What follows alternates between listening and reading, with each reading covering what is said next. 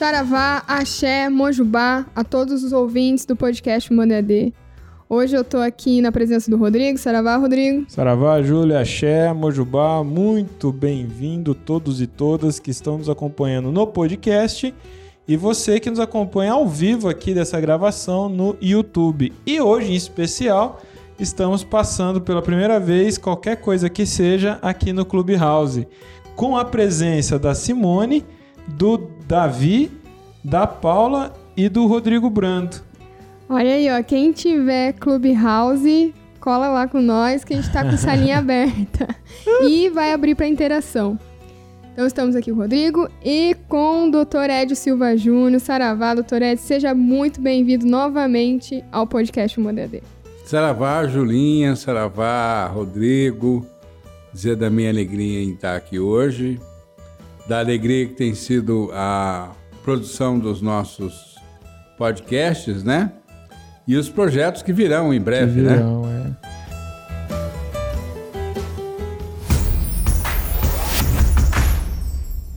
Quem são os espíritos? Quem são os orixás? Exu é bom ou mal? O que significa ser médium? Às vezes, ao se deparar com práticas que exigem um pouco mais de nossa autonomia, percebemos que ainda nos falta algo. Ao reunir suas próprias aflições e dúvidas, Rodrigo Queiroz cria uma trilha de saberes que se complementam e explicam o que muitas vezes não podemos aprender no ambiente de terreiro. Viva Umbanda! Explique Umbanda pense e repense Umbanda. Descubra Umbandalogia. Você está ouvindo o podcast Umbanda EAD, um bate-papo umbandista com reflexões sobre a vida, apresentado pelo sacerdote Rodrigo Queiroz e pela jornalista Júlia Pereira. Olha só, doutor, muito bem-vindo mesmo, muito feliz que você esteja aqui. Hoje, para contextualizar, né, nossa audiência, foi um dia intenso de gravação com o Dr. Edio, que veio para Bauru, tá aqui num hotel cinco estrelas, né? tá louco para ir embora. Zero cinco estrelas. Meia estrela. É, é, enfim. Aí, mas um dia de gravação do curso Direitos e Deveres das Religiões Afro. É uma felicidade começar a produzir esse conteúdo para nossa comunidade e não podia, doutor, deixar você embora sem fazer um podcast na mesa, né? Que você sempre participa por telefone, né? Pela internet. E hoje poder tê-lo aqui, né? Então a gente tem uma melhor qualidade de, de som, de imagem. E nossa, ouvindo você ao longo do dia, né? Surge muito assunto, assim, né? A gente nem sabe por onde começar porque tá fresquinho a questão da, da situação do Big Brother 21.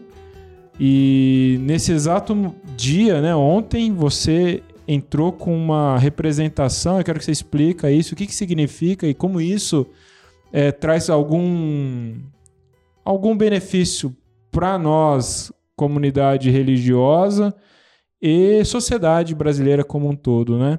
Então, muito bem-vindo. Vou te dar as palavras e Obrigado, Rodrigo, querido.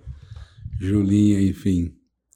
É, há hoje uh, o assunto é, do Big Brother é certamente um dos que mais circula nas redes sociais. E você tem uma situação em que, primeiro, a Globo é uma aliada.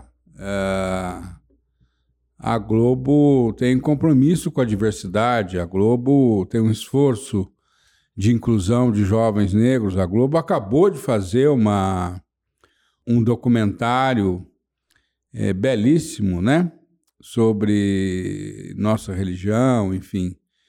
E de outro lado, jovens é, participando de um jogo, né? Porque o tal do reality show é um jogo e, obviamente, submetidos a toda sorte de pressão. Né?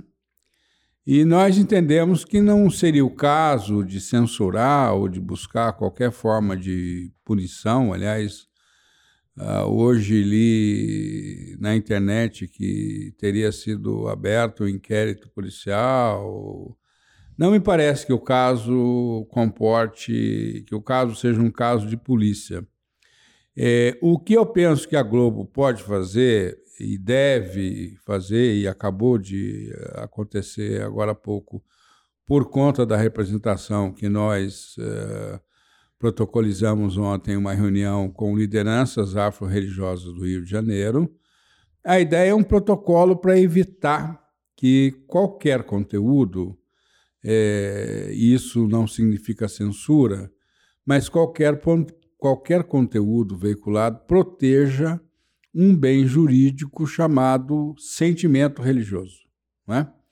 E nós até temos, e juntamos nos autos, sentenças com as quais nós não concordamos, em que houve censura à exibição de peças teatrais, porque eh, se entendeu que essas peças expunham um ícone religioso uma situação que, segundo os fiéis, seria ofensiva ao sentimento religioso deles e foi proibida a exibição da peça.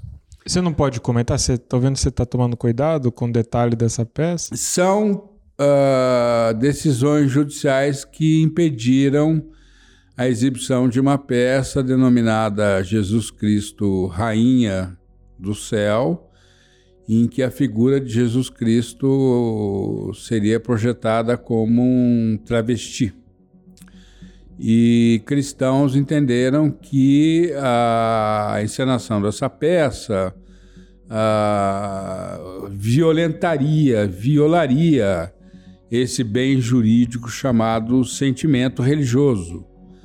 Uh, o Código Penal, inclusive, tem um capítulo de proteção ao sentimento religioso. Olha só. É. A gente não tem né, essas informações. A gente que é, é enfim, cidadão comum, né, que não é operador do direito, não tem essas noções. Você vê é, isso que você está falando do, do, do, do, sentimento, né? Então houve uma intervenção, descobriram que havia essa peça e entraram com uma. Uma ação que. Uma ação. Duas ações, na verdade, pelo menos que a gente catalogou até agora, mas deve haver mais. Duas intervenções, duas, uh, dois pronunciamentos judiciais, um no estado de São Paulo, outro no, no, no da, da Bahia, que a rigor tem caráter de censura, o que inclusive é proibido pela Constituição Federal. É uma discussão, né? É. Mas em nome da proteção ao sentimento religioso, o judiciário proibiu a encenação dessas peças, né? Mas já houve casos é. também. Não, agora, agora você falando isso, doutor, eu fico pensando quanto nessa perspectiva do sentimento religioso torna é, compreensível e não validável, é uma outra discussão, quando a gente vê qualquer piada feita com Maomé e os muçulmanos taca fogo, né? Na Fica França, puto. na é. França, inclusive, nós tivemos um caso é. dramático, né? Exato. Em que a sede de um jornal foi, foi é, alvo de um ataque terrorista é, por conta de uma de uma uma charge, uma charge ofensiva a Alá, não é? Uhum. E mas nós também já tivemos no Brasil é, casos em que escolas de samba, Escola de samba. É, utilizando a imagem de Jesus Cristo no de último forma, carnaval, o Porta dos Fundos, né? É, ah. de, for, é, de forma absolutamente respeitosa, e a, o arcebispado do Rio de Janeiro ingressou com uma ação e proibiu a utilização da imagem de Jesus Cristo num carro alegórico de uma escola de samba. Me lembro até que a escola de samba, em protesto, cobriu a imagem com uma lona preta e tal.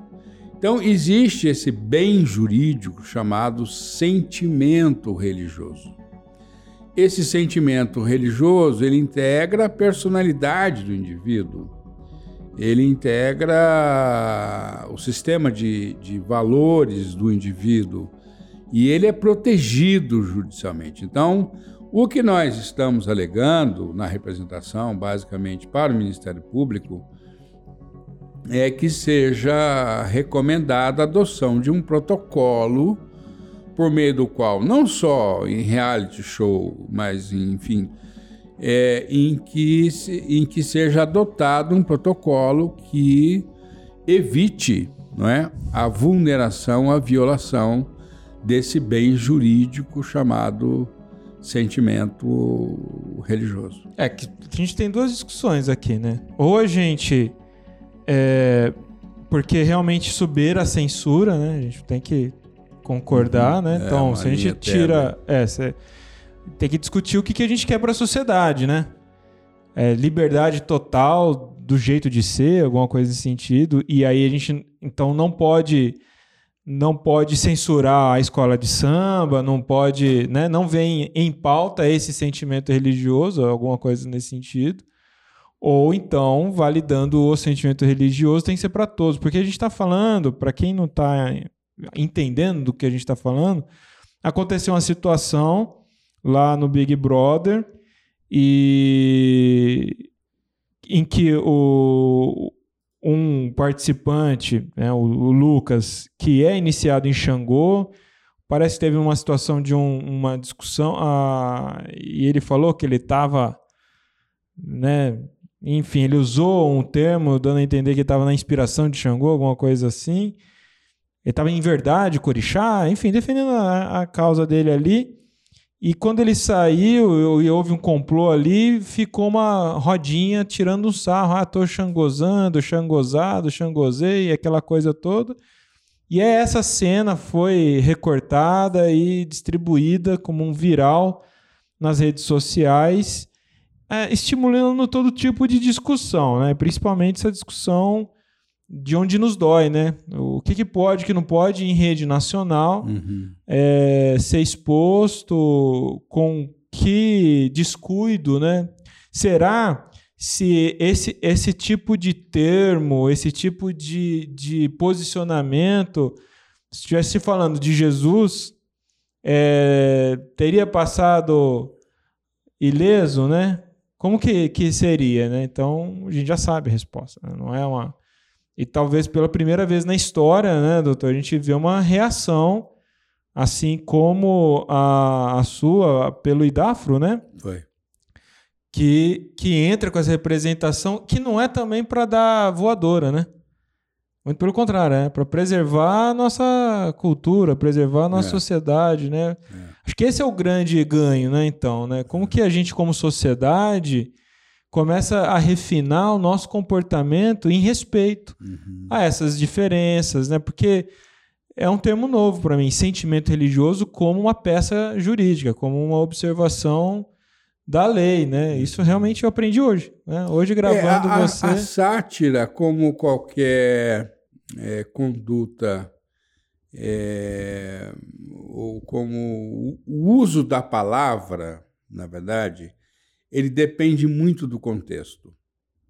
Você pode fazer uma sátira, é, e até o Porta dos Fundos, é, há inúmeras ações e nenhuma delas é, logrou êxito. O Porta dos Fundos, ele, ele se utiliza de sátiras é, que não... E, e aí você tem razão, há uma linha muito tênue uhum. entre a sátira e a indução e, e, a, e a depreciação. Isso. O enxovalhamento. Uhum. Né? Há, há, há, uma, há uma distinção entre a satirização e o enxovalhamento. No caso do Big Brother, sem dúvida nenhuma, houve ali né, o uso de palavras, o direito chama isso de, de vitupérios, enfim, é, que é, resultam em enxovalhamento. Esse enxovalhamento ele foi entendido por milhões de brasileiros que professam a nossa religião como alguma coisa ofensiva, né? É, e nesse sentido, o que nós dissemos foi exatamente isso. Bom, se há pronunciamentos do judiciário que reconhecem que sentimento religioso, no caso dos cristãos, não pode ser objeto de qualquer tipo de vulneração, pelo princípio da igualdade, o mesmo deve ser aplicado às religiões afro-brasileiras. Então, nós tentamos escapar, primeiro, é, de uma discussão que me parece rasa sobre quem seria o responsável, se a Globo, se os participantes, enfim, etc. Há o problema que a Julinha lembrava bem, há o problema de que o, o, o, o, vídeo que circulou ele foi descontextualizado, ele é um extrato de um contexto, então nós não tivemos acesso ao contexto para saber como é que é, foi o itinerário dialógico que chegou naquelas imagens que a gente viu, que envolve inclusive uma figura que é, é de candomblé, que é iniciada no candomblé, etc. Mas o fato é que a comunidade afro-religiosa se sentiu ofendida. Eu nunca vi nem, ninguém reclamando da sátira e fazem sátira com nossa religião na porta dos fundos. Eu nunca vi reclamação sobre isso.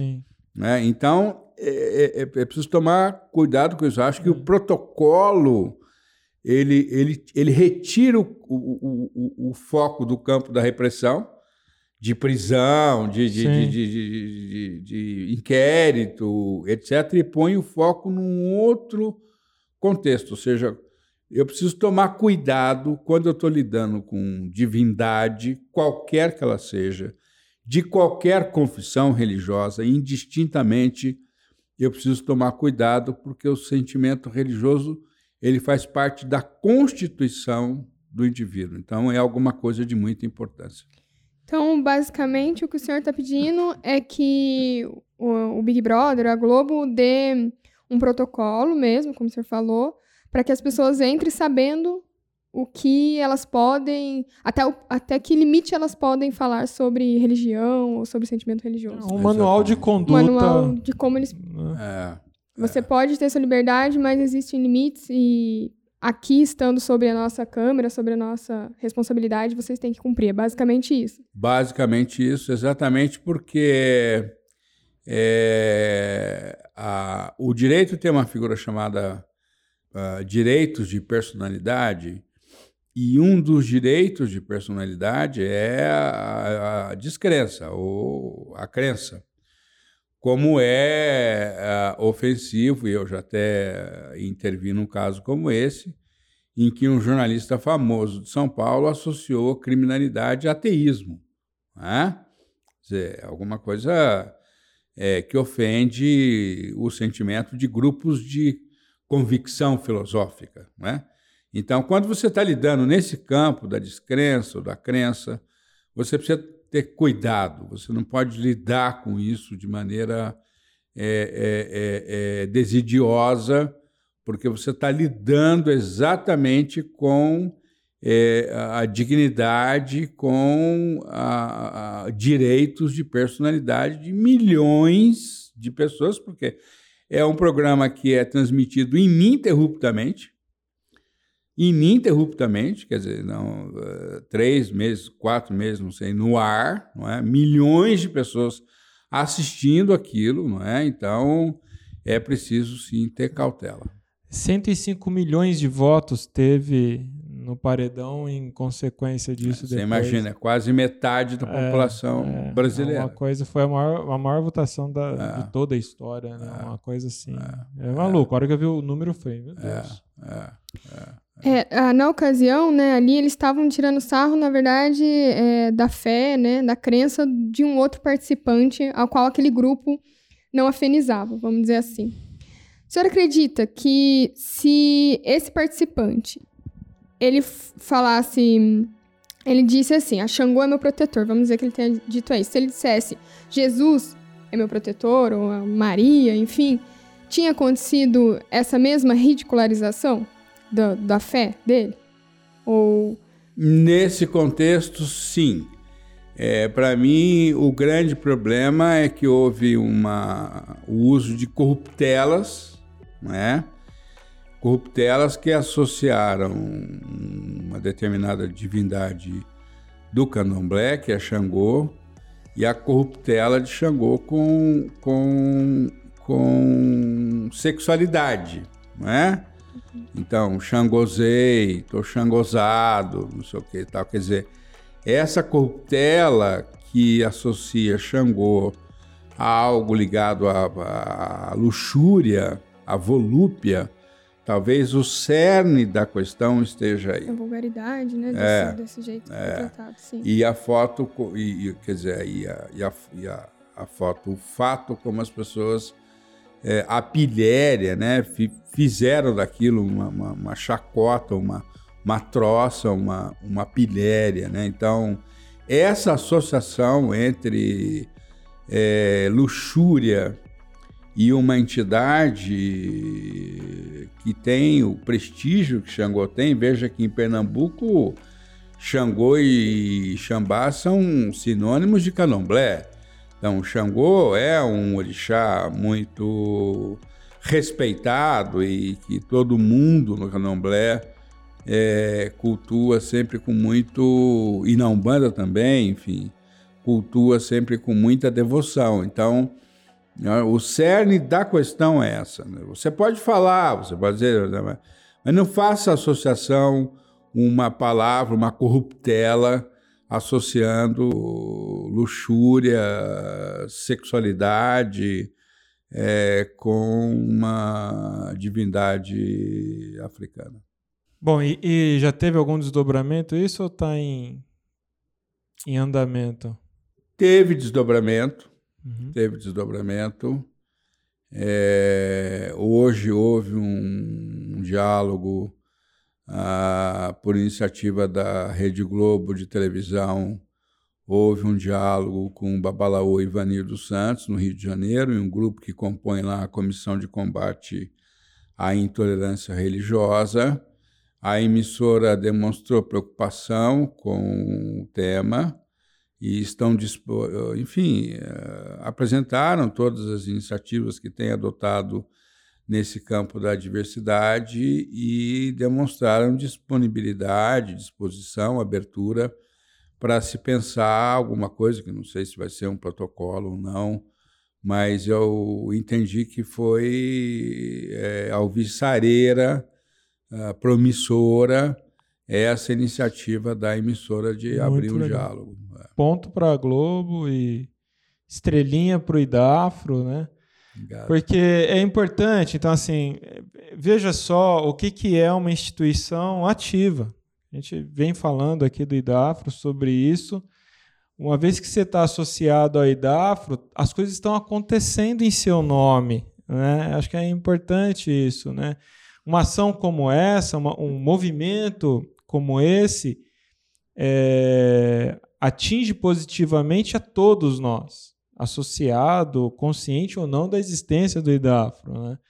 Agora, uma vez que a gente tem consciência da existência do IDAFRO, eu, eu falo aqui com essa, em tom de apelo mesmo, né? É importante conhecer e, se possível, se associar, se vincular, porque aí tem uma fala sua que eu acho muito importante mesmo, né, doutor? Que a religião se faz como tal ah, quando ela se prova ser isso em corpo coletivo, uhum, né? Ou seja, ela faz uso dos seus direitos, ela faz uso, é, ela cumpre com os seus deveres, ela, uhum. ela, ela se conecta em coletivo, ela se movimenta, se, se manifesta. Porque isso daí que o Idafro fez agora é se provar como religião. Ó, espera aí, porque por muitos anos isso, isso acabou por conta também é, muito da sua pessoa, né, que é aquele é, longo processo contra a Rede Record, porque até então, antes da, daquela ação de, de, de, de direito de resposta, a gente, como comunidade religiosa afro-brasileira, era cachorro morto. Todo mundo chutava. Não tinha reação. Cachorro morto. Então, a partir do momento que começa a ter essa reatividade rápida, né? não é esperar virar um, um troço sem, uhum. sem solução, isso vai mostrando para a sociedade civil, vai mostrando para as corporações midiáticas, opa, existe aí uma religião, uhum. um, um, corpo religioso uhum. de múltiplas denominações, né? isso não importa, que é, precisa ser reconhecido, né? precisa ser é, incluído, precisa ser respeitado. Né? Acho que esse é o, é o grande ganho. Quando a gente fala disso tudo aqui, às vezes a pessoa mais rasa fala assim: nossa, agora eu me senti representado, porque é, caô, cabecilei, vai Xangô fazer justiça. Não é isso, né? A gente está falando de, de, questões realmente sérias que mexe com a sociedade. Não é, acho que nesse lugar também, né, doutor de, ah, eu fiquei dodói. Não. Como que meu, meus filhos mais adiante vão saber dessa notícia uhum. e vão entender a sua responsabilidade nos seus atos, né? Sobre o que é do outro, né? Sobre uhum. ou eu estou viajando, estou completamente Não, eu fora entendo de... que é isso e entendo que também a forma da ação política no século XXI, Rodrigo, Julinha e todos os que nos acompanham, é, a forma da ação política no século XXI ela passa muito pela internet. Você pois veja é. que no último dia 2 de fevereiro, o segundo tema mais comentado no Twitter foi Iemanjá. Você imagina? 20 anos que no dia 2 de fevereiro o segundo tema seria Iemanjá. Tem até uma nomenclatura técnica para isso, mas eu não sei exatamente qual é. É. Trend né? Talks. É. Então, é, isso significa o seguinte, que a comunidade, a nossa comunidade, a comunidade afro-religiosa, ela está ela, ela, ela, ela, ela, ela tá se movimentando. Ainda que lentamente, o nível de consciência ainda é pequeno, a consciência de direitos é pequena, mas gradativamente começa a haver uma reação. É, e a Globo, inclusive, ficou sabendo da representação. Ontem à noite eu já estava aqui em Bauru, uhum. eu terminei a live com, com o Mino e vim para cá. E nesse ínterim, a representação foi uh, ao ar, quer dizer, as pessoas souberam que nós protocolizamos a representação e a Globo já sabia. Aliás, a Globo já tinha a representação. Quando foi levado para ela hoje um exemplar, eles já tinham a representação. Uau. Então, eu, eu entendo que é a, a, a simbiose, a conjunção entre, entre essas duas ações. A ação política de conscientização, de mobilização, etc., com uma ação técnica, judicial, jurídica, é, o mais possível eficaz. Eu tenho dificuldade para dizer isso aqui, porque não gosto de. não é da minha índole é, jogar a loa sobre o próprio trabalho. Mas o IDAFRO é, tem se revelado nos últimos anos como uma instituição que, numa conjuntura como essa, pensa o que, que dá para fazer. É uma, um, um, um inquérito contra a Globo, contra o Boninho, contra os participantes, que vão saber disso quando saírem de lá, e você disse uma coisa importantíssima: nós vamos precisar nos preocupar com eles quando eles saírem de lá, uhum. né? nós vamos precisar ter algum tipo de acolhimento, né? E, então, eu penso que o IDAFRO, eu tenho muito orgulho desse protagonismo que o IDAFRO tem tido, ou seja, a gente olha a conjuntura, nós amadurecemos essa ideia durante dois dias, foram dois dias terríveis, porque era uma demanda muito grande, porque a gente quase teve um envolvimento inicial é, com a defesa de uma das participantes, e depois acabou não dando certo, e depois mudou muito o quadro, enfim, ficou tudo muito constrangedor, muito desconfortável. Então, eu tenho muito orgulho desse papel que o IDAFRO desempenha de, em ações importantes, ter um quadro técnico, não sou sozinho lá, pode ver que a representação Há seis advogados que assinam a representação de vários estados, do Rio Grande do Sul, da Bahia, enfim, etc., que se reúnem numa, numa reunião virtual, aí, num ambiente virtual e projetam uma ação que, graças a Xangô, teve uma repercussão. E o que a gente espera é que haja uma mudança não voltada para o reality show, mas que haja uma mudança de médio, curto prazo capaz de impactar a vida do nosso povo. É. Porque a TV Todos aberta. os canais, é a tudo, TV aberta é. ainda é a grande fonte de verdade É, desse é. país. né? Isso, isso ainda ainda vai por um bom tempo ainda, isso. né? Bom, doutor, acho que essa, esse assunto a gente consegue é, ter explorado aqui a importância e mas tem coisas que a gente conversou aqui, né, no curso, na gravação do curso, que chama muita atenção e que parece que nesse momento é de grande preocupação para o senhor, né? Por exemplo, sobre a, o conselho tutelar. Vamos falar um pouco disso daí? Você, É, tem- eu vou, eu vou, eu vou, eu acho que eu já eh, adotei como ideia fixa.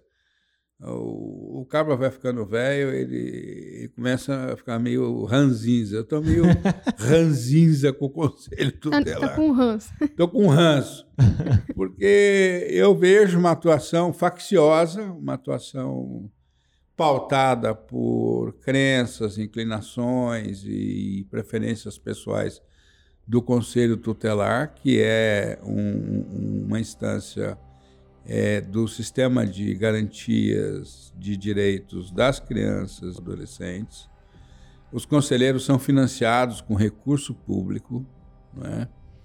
É, e, portanto, têm a obrigação de atuar é, pautados pela lei, pela Constituição, pelo ECA, pelos tratados internacionais, pelos direitos maiores das crianças e dos adolescentes, e muitas vezes eu vejo o Conselho Tutelar sendo né, atuando como uma espécie de, de, de, de longa-manos, de puxadinho de templo neopentecostal.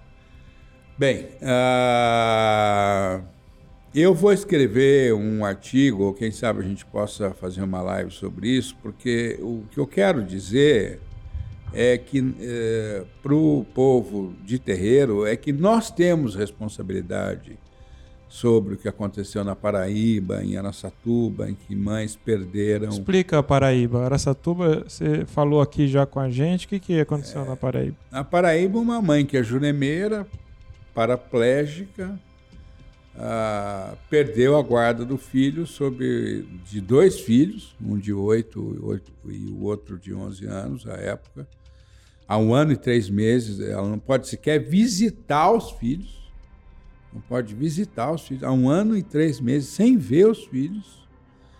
É, e basicamente, quando você vê a narrativa do Conselho Tutelar, é a de que havia festas, uso de bebida alcoólica e de tabaco na casa dela. Quer dizer, você imagina se a moda pega, né? Quer dizer, Nossa. é, é, é, não vai haver família substituta nem instituição. Deixa eu ver se eu entendi. Então, é pegar o contexto de reuniões da Jurema, é isso? Exatamente. E culto, enfim. Mas não falaram isso. Não falaram isso. Falaram que e- tinha festinhas e as badaladas lá. Não, não, não, não, não, não, invocam a religião. Ah, então pisou na bola agora. Não, invocam a É. religião. Invocam a religião, vem com a história do que eles chamam de sacrifício de animais e tal, quando as próprias crianças afirmaram que elas não assistiam ao abate religioso. É, As técnicas do Ministério Público, a- a equipe multidisciplinar do Ministério Público, visitou a casa, entrevistou as crianças, não viram nenhum problema, não detectaram nenhum problema e ainda assim ah, se ingressa com uma ação ah, de suspensão do poder familiar e de proibição de visita. Proibição de visita. A mãe faz um ano e três meses que não vê as crianças. Mas que complicado, doutor. Como que você. É, permita a gente entrar no, no, no nas vísceras do processo, né? é, Algumas coisas eu não vou, eu não, não vou poder não, falar não, porque não, não é, é, isso. É, tá- como que, tá que é, tecnicamente falando mesmo, né? Como que pega então essa, isso tudo e, e explica que é intolerância religiosa? Totalmente, porque você veja. é, primeiro, as crianças disseram que elas não assistiam ao abate de animais. As crianças disseram que durante as festas as- elas ficavam a maior parte do tempo no quarto vendo televisão. As técnicas do Ministério Público, psicólogo, assistente social, visitaram a casa, entrevistaram a mãe, entrevistaram as crianças, não identificaram nenhum problema, identificaram vínculo de afeto das crianças, identificaram a preocupação das crianças com a mãe, que depende dos filhos para fazer qualquer coisa, porque ela, ela é cadeirante. E tá nos autos isso. Tá, tá nos autos. E um ano depois se considera não o, o laudo pericial técnico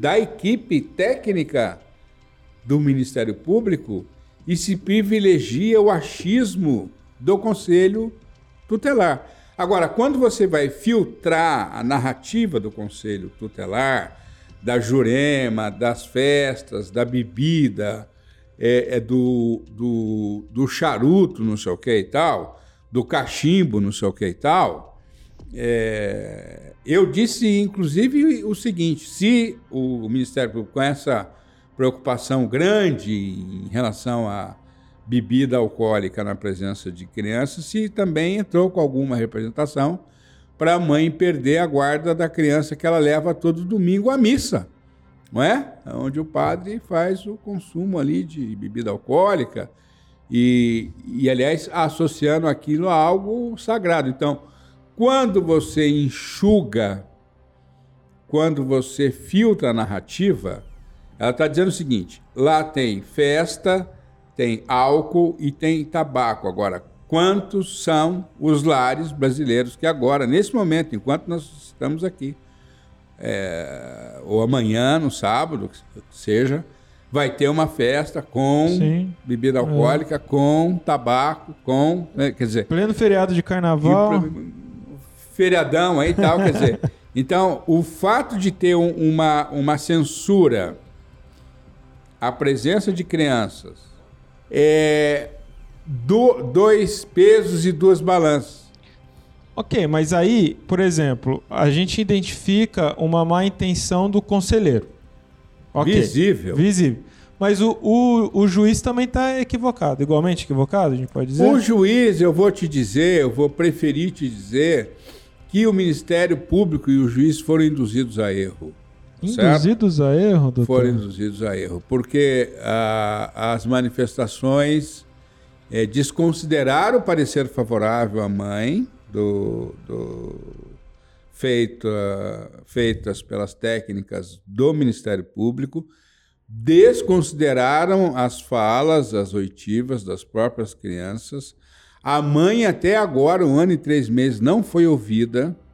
O ECA determina que o processo de, um processo desse deva durar 120 dias, e lá se vão 14 meses, e ainda assim ah, foi deferida uma decisão liminar retirando a guarda dos dois meninos da filha. Então, eu prefiro, até porque sou advogado nesse caso, né? Prefiro acreditar que foram induzidos a erro. Nós agora tivemos a oportunidade de nos manifestar e esperamos que com a manifestação e com a oitiva da mãe que a verdade seja restabelecida. Ainda está em andamento. Está em andamento. A gente assumiu, muito embora o caso tenha tido início em novembro de 2019, só chegou para nós há menos de uma semana. E chega como para vocês? Nesse Família? caso, foi um advogado que é da religião e que aí, pesquisando na internet, descobriu a, a vitória excepcional que a gente obteve lá em Araçatuba. E aí acabou entrando em contato conosco. Nós Ah, que avaliamos que, legal. era um caso grave e assumimos o caso a título pro bono. Né? Que Porque, legal. né, A gente não tem como assumir todos os Claro, casos que a claro. macumba do país Claro. inteiro tem todo dia, né? Mas é. tem- Mas tem a ideia de situação. fortalecimento, a ideia de fortalecimento do IDAFRO é para que casos, por exemplo, como esses, a gente possa assumir e, e tentar ajudar, porque já tem um ano e dois meses, enfim, mas a ideia é que a gente possa tentar ajudar. E aí você faz um apelo à comunidade, né? Um, um bandista, candomblessista, afro-brasileiro em geral, para se inteirar sobre essas possibilidades de vir a compor esses conselhos tutelares, é isso? Fundamental. Por que é fundamental? Ah, doutor? Porque nós temos responsabilidade, Rodrigo e Julinha, nós temos responsabilidade. E nós temos responsabilidade pela nossa omissão. Eu não lembro quem foi o autor, nem lembro quem foi a, fra- a- frase completa, nem o autor, mas vocês podem me corrigir. Alguém já disse que o silêncio dos bons ele favorece a, a malignidade do, do- do- do- dos infames, né?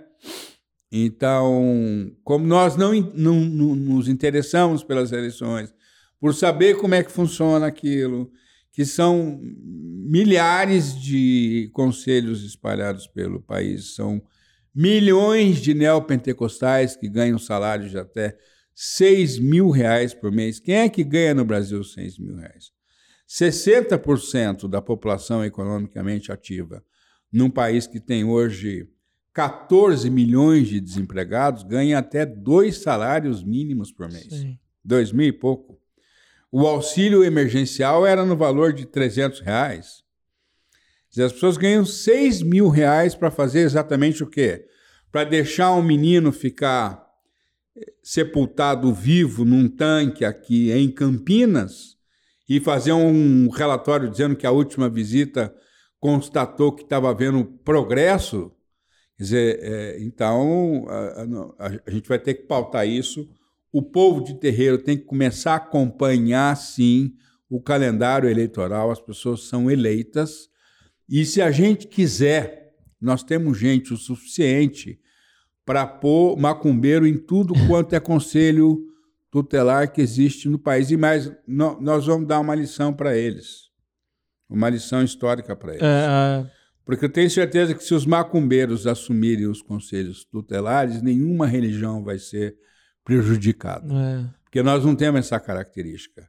Os nossos territórios, os nossos espaços culturais, a- o- o- os nossos legados civilizatórios são sempre de inclusão. Você nunca assistiu, a Júlia, que é da religião, nunca assistiu. Eu, que tenho 54 anos de macumba, nunca assisti um sacerdote num terreiro ou fora dele criticando, perseguindo qualquer outra religião. Então, o povo de terreiro tem que tomar os conselhos tutelares para resgatar o papel deles. Porque hoje o papel que eles estão fazendo ali é de servir de, de, de, de, de curral eleitoral para vereador neopentecostal e perseguir as religiões afro-brasileiras. É, é, é, é bastante sério isso, né? Quando a gente pensa a longo prazo, isso sendo orquestrado no país, né? Há muitos anos. Mas vamos supor, mínimo 30 anos atrás, né? Exatamente. essa organização acontecendo gera esses resultados Já, nefastos depois na isso. sociedade. Acho que essa é a discussão, né? é isso. Por que, que a gente não, não se movimenta, né? não, não, não se torna consciente que muito além de votar num presidente, votar no- num prefeito, num governador, tem tantas outras coisas eletivas né, que a gente, como sociedade, tem que estar inteirado. Então, o que que faz? é, como que eu, eu posso ser um conselheiro tutelar? Como que... Pode, você precisa ter o ensino médio, Eleição. É to... Em É todo eleição. o país é eleição? todo país é eleição. E, e, e o que, que os grupos neopentecostais fazem? Eles, enchem os ônibus lá com seus fiéis, vão lá e votam. E a, e a votação é opcional, né? É opcional. Então, um apelo também é para que a gente vá votar, né? Mas quem Tem. que vota? Deixa eu entender. Quem, eu, Na- Qualquer nas- um pode votar. um. a, a Júlia já fez segundo grau. Ela vai lá e, e se candidata Nas- aonde? nas- na minha cidade, eu me candidato para ser conselheiro da minha cidade, ou em cidades grandes, eu acho que tem Regionais. regionais, e aí você E é vai e igual vota. o prefeito, acontece no Brasil É. inteiro É. esse evento. É, Só que o nível. falar, cara. Só que o que, o, o que, o, o que a. Entendeu? Eu nunca ouvi É. falar. Estava É, o que- acontecendo. Sei lá, o campanha. que a Julinha tá eles dizendo. são É ca- candidatos? É campanha, sim. É, Faz Carro- campanha? Carro de Cam- som. Campanha. Sério? Campanha. Sim, igual campanha eleitoral. Campanha. Eu nunca, E o tá que- vendo? E acontece junto com as outras eleições E Não, políticas, não. não. Não, não, não, não, não. É, tem um calendário Acho que para cada isso aí. cidade tem o seu calendário, eu acho, não é? Ah, Não sei. é, Ou é eu, geral? Vou, eu, vou, eu, eu vou dar uma olhada, mas eu penso E que costuma é ser uma eleição acirrada? Uma galera? Sim, é uma na minha cidade, pelo menos, é bem disputado, assim, o nem, nem em pessoal. todos os E lugares. tem quantos habitantes lá na Lá ilha? tem 10 mil habitantes. tem um conselheiro.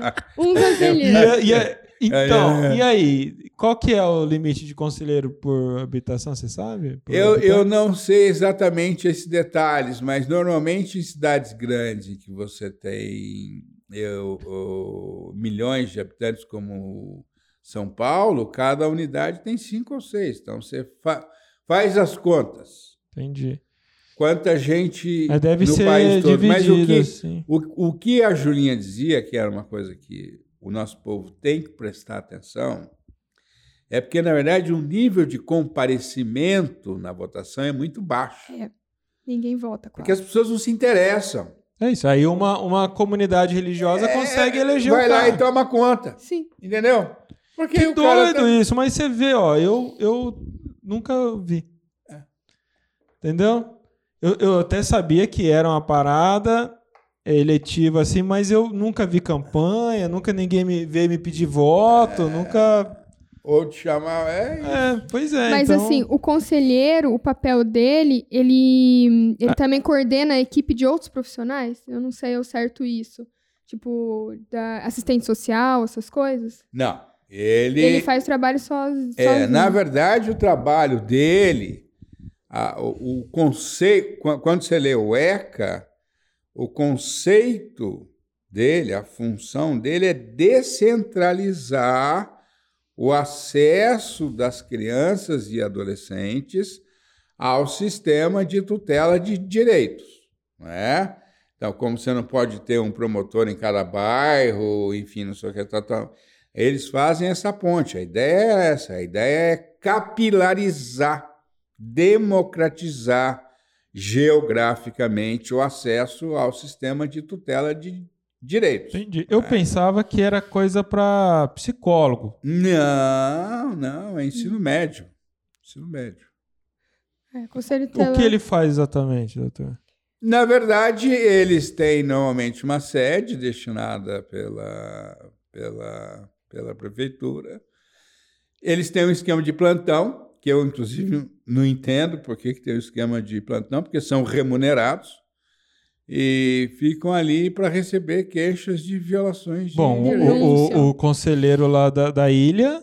É porque a criança Pô, não vai se, na se ele escola. sozinho, ele é, um- É, ele é sozinho. Lá a criança não vai na escola. Vai lá, É. arranca. Ah, Ele é sozinho, aí ele faz plantão pra ele mesmo, né? não tem nada. Aí- E, os que tem que- e as coisas que tem que fazer, ele não faz. Ah, esse conselheiro, nem sei o que é outro conselheiro agora. Mas, mas é assim, a vida inteira nunca fez o que precisava fazer. Todo mundo reclama. Cadê o conselho tutelar nessas horas? Tipo, não funciona. Não, porque um pra 10 mil é, é muita coisa, né? quê? É muita gente, pô. O quê? Você acha que é muita demanda? Eu acho que é. Ah, pff, Ah, Acontece o Não, que lá? não, não, não, ve- ve- veja só. Você tem várias portas de entrada para o sistema de Proteção. proteção. Tá. Certo? Tem várias. Uma das portas de entrada é o Conselho Tutelar. Mas você tem delegacia de polícia, você tem Ministério Público, você tem OAB, enfim, você tem a, a escola, a direção da, da escola, porque a diretora é obrigada a comunicar às autoridades todas, toda vez que chega ela. Que a própria escola pode identificar uma necessidade e ir atrás do conselho, né? pode, Por exemplo. Pode, ou ir direto para o Ministério Público, Entendi. Defensoria Pública, Tá. entendeu? Então os órgãos são muitos, eles não são os únicos. Tá. Bom, então para concluir, acho que isso é de fato importante, é que a pauta aqui que a gente está querendo chamar a atenção é sobre a- essa oportunidade que existe, né, Uhum, para nós enquanto uhum, comunidade uhum. e, acima de tudo, a importância de se engajar, quem né, se sente afinizado com esse ofício Uhum. importante, Uhum. se a gente se organizar para que tenha cada vez mais é, pessoas da nossa cultura, é, dessa nossa expertise na lida humana, né, na- no, no cuidado com o outro e com os diferentes, Uhum. para encabeçar essas, é, essa, assumir esse lugar, né? Aí sim, realmente, eu acho que você tem toda a razão, doutor. A gente precisa ir tomando É, espaço, né? Algum- Ocupando. algumas coisas, ah, Rodrigo. Primeiro, não posso dizer do meu orgulho em estar aqui hoje. Faz uns 10 anos que eu vim aqui. E do meu orgulho em estar aqui hoje, ver esse. 2008, faz mais, faz 2000. 13 anos quase. 13 anos. A, a, Julinha ainda estava Não tava. amamentando. Ainda- estava amame- Ela sendo tava, ela amamentada. tava dando trabalho lá pro Muito. conselho tutelar lá na É, cidade. verdade. É. E, mas fiquei muito orgulhoso de ver ah, o trabalho, a dedicação, o fruto de um trabalho tão, importante que você eh, desempenha em favor do nosso povo no país inteiro. E é isso. Eu, eu, eu esses dias dizia isso numa entrevista. Eu entendo o seguinte: não adianta ficar esperando que as pessoas façam aquilo que a gente mesmo tem que fazer. Pronto, Entendeu? pronto, Não é adianta. isso. Bom, É a gente que tem que fazer. porra. Você, há 15 anos, falou o seguinte: ó, tem negócio aí de, de, de, de AD e tal, e vamos fazer. É, é vai errar, vai acertar, vai não É. sei o quê e tal. Agora, primeiro, não fique esperando que as pessoas não farão. E nós estamos num clima no Brasil de acirramento, de eh, beligerância, de discurso de ódio. Eu quero poder, eu, eu não posso tornar públicas as peças do processo em tramitação eh, na Paraíba, porque sou advogado da mãe e porque o processo tramita em segredo de justiça. Mas eu quero poder compartilhar com as pessoas, quando esse processo terminar, e espero que termine com desfecho favorável à mãe, as peças, o que eu li ali, porque eu fiquei mal. Eu que sou nego velho, eh, quase 60 anos e e já com a, a casca um tanto dura por tudo que eu já vi na advocacia criminal, quando fui secretário de Justiça e tomei conta da FEBEM, que encontrei adolescente empalado numa cela e tal, enfim. Mas raramente eu me senti tão mal em ler 150 páginas como eu li ali. Ou seja, é, é, as pessoas precisam se dar conta da iniquidade, da barbárie, é, do esgoto que está que tá hoje, cada vez, lamentavelmente, tomando mais conta desse país, é, porque se nós não fizermos aquilo que a gente tem que fazer, a barbárie, e, em pouco tempo, ela vai tomar conta. E não tenha nenhuma dúvida, se tem um segmento preferencial da barbárie no Brasil, é, não necessariamente nessa ordem: preto, branco, pobre e macumbeiro. Nós somos o alvo preferencial da barbárie. Se a gente não tiver a noção de que a gente não pode olhar uma coisa como ah, não tem nada a ver com o conselho tutelar, não quero nem saber tal, depois não, não vem reclamar. Aliás, eu acho que eu vou até lançar uma campanha. É, quem não se candidatar e nem votar nas próximas eleições do Conselho Tutelar, não liga para o titio Edinho, porque depois ligam para o titio Edinho para resolver o negócio. Quer dizer, estou dizendo isso num certo tom de ironia, ironia mas o, o, assunto é muito sério e a gente tem que tomar conta. Se a gente não fizer, ninguém vai fazer. É, eu, bom, eu no meu nesse lugar que eu ocupo de comunicador e, e, e alguma liderança, vou ficar mais atento. Vou mandar para a Júlia ficar mais atenta para me avisar. E acho que o senhor também vai ficar mais atento sobre épocas de votação, eleição e tudo disso, para que a gente tenha esse tema como pauta constante, para que a gente traga uhum, conscientização uhum, e realmente uhum, impulsione a nossa comunidade a tomar é, posse disso também e mostrar serviço, mostrar que o quanto a gente. É isso daí. O quanto a gente é importante para a sociedade fora dos muros do terreiro. É isso. Né? O quanto a gente tem para agregar, para ensinar, para ajudar. Eu acho que é isso. Eu ia falar mais coisas, ia falar da capilania, mas já foi, né? Nosso programa já deu. Foi extenso. É, nós temos o programa e... especial. É que eu sou cansativo mesmo. Não, eu sei, eu falo não. demais. a, gente olha... tá, a gente tá te espremendo hoje, que tô, você tá vendo que ele tá fechando o olho já, né? Mas está sendo um prazer imenso. É. Vou, vou, abrir aqui se o Davi ou a Simone, os nossos únicos dois ocupantes, porque os membros da equipe saíram da sala. Ah, não aguentaram, gente. Tem que mandar notificação. Eu vou ter que dizer, você tá demitido. Vamos ver se, se o Davi ou a. a... Aqui, ó, ele o Davi tá falando. É, ele tem que pedir pra falar lá. Ó, se os dois quiserem fazer uma pergunta pro doutor, o Davi tá com o áudio aberto. Eu queria agradecer, na verdade, porque eu moro no exterior e tá ser atualizado com a situação que dessa situação toda foi muito educativo para mim. Então, só tenho a agradecer mesmo, porque esse tipo de diálogo ajuda muito a diminuir a nossa ignorância de certos fatores que precisam ser é, reconhecidos, né, para todo mundo que é simpatizante, que seja da religião de Umbanda e das religiões afro-brasileiras. Obrigado, Davi, querido. Davi, você está falando de onde? Estou falando de Salt Lake City, no, é a capital do estado de Utah, nos Estados Unidos. Ai, que legal, não sabia. Então, o Davi. Davi é nosso aluno. Pelo Clubhouse aqui, primeira manifestação nossa. É um macumbeiro cercado de, por, de mormons por todos os lados, né, Davi? Olha, é, não, não tá fácil para ninguém aqui. e olha que os mormons, é, antes que... Muita intolerância. É, é a, a, a, antes que antes que antes que é, a, notícia não não a notícia a fala seja mal interpretada os mormons aqui têm desempenhado um papel importantíssimo na luta contra a intolerância religiosa. Ah, isso é muito bom de se escutar. Isso é muito bom de se escutar.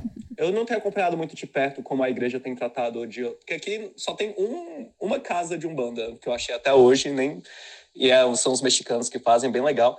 Mas é, aqui não tem muito da, muita acessibilidade às religiões afro-brasileiras, infelizmente. E quando eu faço algumas práticas assim, já rolou de eu por exemplo, fazer oração para o povo cigano, né, com oferenda e tudo, tentar incluir meus amigos e familiares e pessoa pedir para tirar o nome da, da oração da, da oferenda, entendeu? Então já aconteceram umas coisas assim meio que me deixaram bem de coração partido, né? Mas a ignorância vai existir enquanto a, diálogos como esses não começarem a acontecer com mais frequência, que esse tipo de diálogo ilumina muito a mente das pessoas. A mim, pelo menos, ilumina Obrigado, bastante. que ótimo. Obrigado. Ai, que legal a contribuição. Obrigadão, viu, Davi? Será que a Simone quer falar também? Aí ela tem que fazer o quê? Simone, Davi? coloca, é, clica na mãozinha, né, pra falar, que eu sei é isso aí. Ela clica daí? Aí, a Simone tá aqui, será que ela vai falar? Ah, eu queria agradecer porque é, foi muito informativo. Eu não tinha muita coisa que eu não estava ao par do que estava acontecendo. E, nossa, foi um, um, banho de informação e eu tô querendo agradecer por tudo isso. Simone fala de onde? Hoje. Eu estou em São Paulo. São Paulo. Que bacana, Simone. Obrigado, querida. Aluna de vocês aí, alguns cursos e, e agora vou tentar acompanhar mais de perto essas, esses é, podcasts que estão sendo feitos. Bacana. Que bacana, Simone. Obrigado, viu? Obrigadão, Simone. Ah, que legal, né? É isso aí. Temos? Temos o podcast. Bom, doutor, mais uma vez, é, não me canso de agradecer a sua disponibilidade, o seu esse seu carinho de estar sempre somando com, com tudo aqui com a gente. Quero agradecer a audiência do- da, da turma aí do YouTube. Os dois guerreiros que nos acompanharam aqui, exceto a Paula, que saiu e voltou, que é, tá querendo confete. É, Davi e a Simone aqui no Clubhouse, nessa primeira aparição nossa. E é legal que não fica gravado, né? Então, forever, já era. Henrique e Luiz aqui fazendo hora extra de carnaval. Hoje foi um dia intenso. E é isso. Agradecer a equipe, né? O Henrique, É. Luiz, a Julinha, você, né? Parceiro, meu, meu irmão. E pedir para as pessoas visitarem o site do, do, do IDAFO, idafo.org.br. É, quem for ainda mais masoquista, me acompanhar no Instagram. Não tem como errar meu nome, porque é Edio, né? Rima com tédio, de qualquer maneira. ou com hediondez. Então, enfim. Não é Hélio, é Édio. Não é Hélio, é Edio e com H. Então é só lembrar de tédio que vocês vão chegar no Edio, mas enfim, É, nos acompanhem. no Instagram, arroba DR, né? De doutor. É.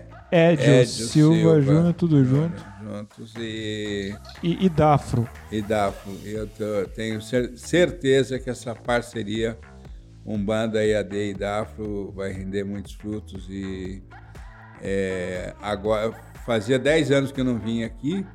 Agora eu reaprendi o caminho, então pode esperar de novo. Ah, vamos criar motivos.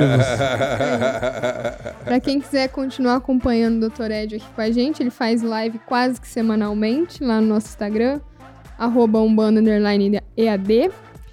E também participa da nossa coluna do podcast, respondendo uma pergunta por, por cada semana, né? Cada programa. E agora com, com novidade vindo por aí, né? Um curso novo aqui no Banda EAD.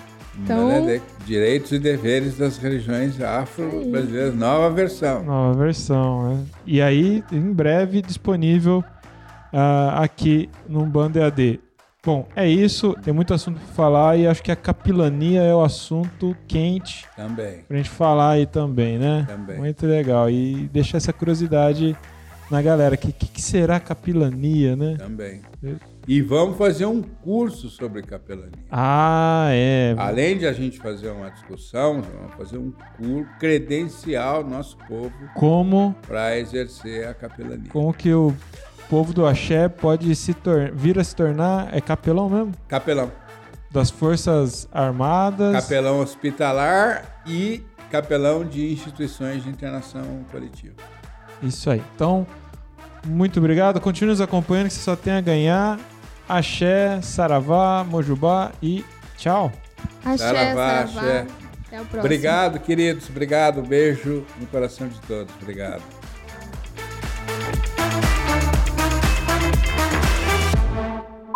Não aqui, viu? Vai ter feriado, É. viu, equipe? Segunda-feira a gente tá aqui. Nem- nem comemorei, que o- que o- é, que o governador alegria, é... a alegria durou pouco. é, é. Jackson até comentou aqui, ó, eu gosto de mim. Olha, Jackson, eu prefiro não comentar. E eles saíram antes de eu falar do, do carnaval, hein? É. Preferiram É, deixar a notícia para segunda-feira. Eu tô qua- eu hoje tô- eu- hoje eu- a gente tá Eu espremendo. tô há quase 12 horas aqui. Você acabou de ouvir mais uma edição do podcast Umbanda EAD. Esse programa gratuito é um oferecimento da nossa comunidade de alunos. Acompanhe nossas redes sociais e acesse mais conteúdos como este umbandaead.com.br.